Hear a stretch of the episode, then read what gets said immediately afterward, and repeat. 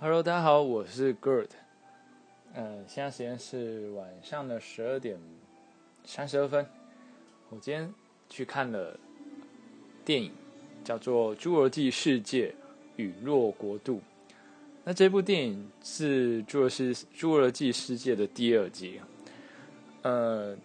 听导演是说，他总共出三集，所以现在是来到第二集，正好是中间。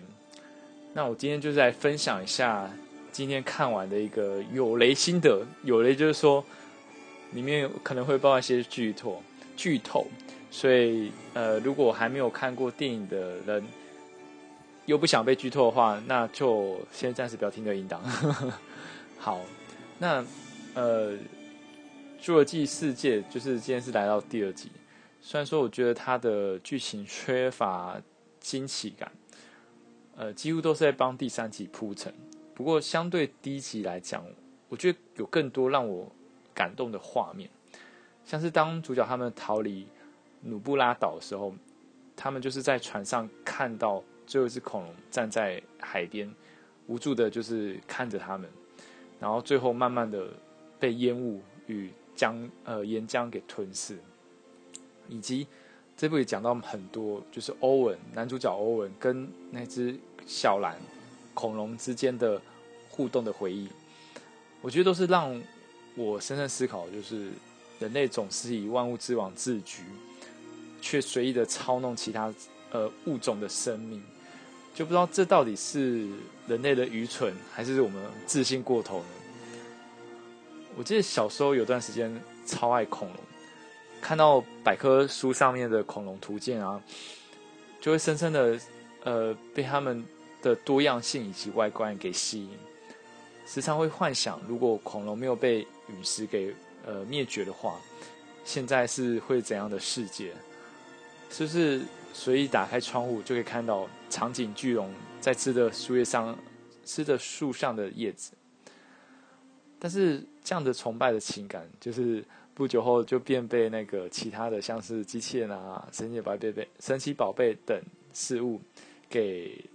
转移目光，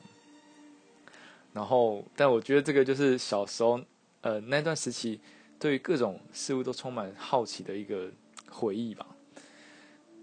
所以今天看完呃这部《侏罗纪世界：陨落陨落国度》之后，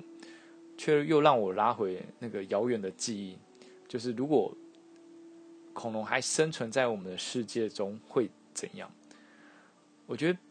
别的朋友所谓的超级英雄宇宙，呃，超级英雄宇宙，那这部呃这系列的影片，它其实也是把当初那个侏罗纪公园给继续延伸下来，他们的剧情跟时间时间观以及世界观都有相连，所以我觉得也是在渐渐的呃形成所谓的他们独有的恐龙宇宙，这是新的一个世界观。所以我自己是很期待下一集，就是第三集最后一集这个，可以看到这个全新世界观的发展。而且恐龙真的太酷了，看完这部电影真的是又让我重新爱上了恐龙。所以就如那个这部电影里面有一个主角一开始就讲说：“欢迎来到侏罗纪世界。”那我我也觉得呃。最后就是要讲一段这个我觉得非常经典的台词，就 Welcome to the Jurassic World。相信第三集，呃，一定会有更精彩的发展。那呃，我今天的呃 Good 聊电影就到这边，谢谢大家。